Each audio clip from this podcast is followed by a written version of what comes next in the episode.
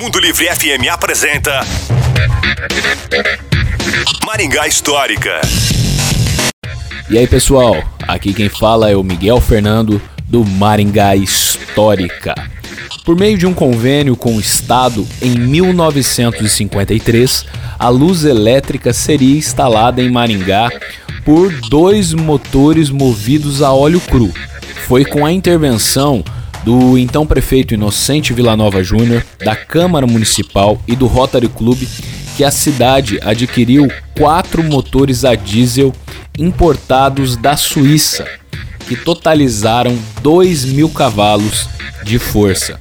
A usina diesel elétrica foi instalada na atual rua Quintino Bocaiúva, onde hoje funciona a Escola Estadual Santa Maria Goretti Ali foram construídas piscinas especiais para o resfriamento dos motores geradores de energia.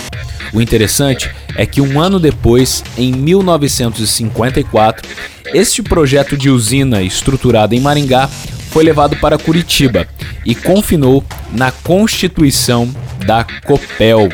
Legal, né? Quer saber mais sobre essa ou outras histórias de Maringá? Nos procure nas redes sociais. Maringá Histórica. A história em tudo que vemos.